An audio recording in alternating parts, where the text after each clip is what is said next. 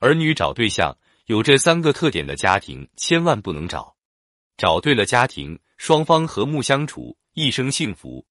人到中年，除了事业和父母，还有一件事比较挂心，那就是儿女的婚事。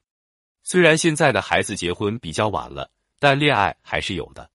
有人说，恋爱的时候，女孩子的智商往往为零。其实，男孩子也差不多。因为恋爱的孩子大多刚进入社会不久，看问题还比较片面，只要看对眼，就不可避免的陷入恋河不能自拔。这时候就需要父母帮着给参考一下，否则可能会后患无穷。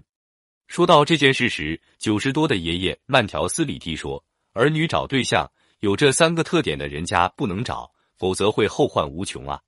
第一种家庭经常和兄弟姐妹因为钱财闹别扭。”哪怕是一分钱的亏也不想吃，老想沾光。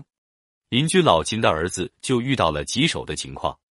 老秦的儿子大学时恋爱了，女孩子也温柔漂亮，话不多，很是善解人意。开始老秦两口子很满意，就张罗着给儿子结婚。但在彩礼和房子问题上，老秦和亲家没有说到一块去。老秦的意思是，现在家里的房子幺二零平方。三个大卧室足够结婚用了，没必要再买房子。况且现在房子均价已经到了一万多，再买房子确实有点吃力。但亲家说，他就这么一个女儿，不能亏了孩子，不买房子不能结婚。两个孩子在旁边听着父母讨论这个问题，也插不上话，只是掉眼泪。老金回来和老婆一商量，说儿媳妇不错，既然亲家这么说，那就买房子吧。于是老秦拿出半辈子存的二十多万，又找亲戚借了一些，交了首付。房子的问题解决了，亲家同意结婚了。但另一个问题又出现了，亲家要彩礼六十六万，说预示孩子以后的道路顺顺当当。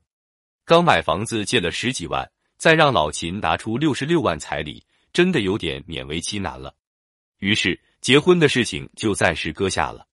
后来有个认识老秦亲家的人说，那人在村里是出了名的沾光不绝，就连亲兄弟和亲姐妹现在都不来往了。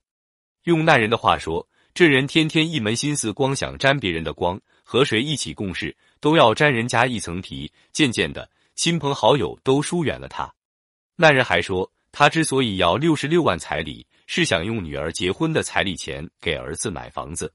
前段时间回老家。听说老秦儿子的婚事吹了，因为女孩子也听父母的，认为六十六万彩礼并不多，大家都感叹说：“真是什么家庭教育出什么孩子。”这女孩子完美遗传了父亲的沾光基因，恋爱期间智商一点没减分。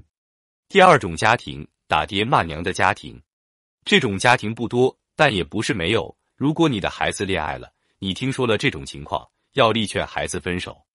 因为这种家庭教育出来的孩子，不仅没有孝心，连起码的爱心都没有。媳妇娶进门，有你受的了。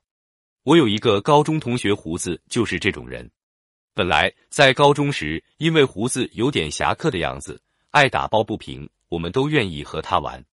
高中第一年暑假，我们几个好朋友相约去胡子家玩，没想到看到胡子对父母的态度，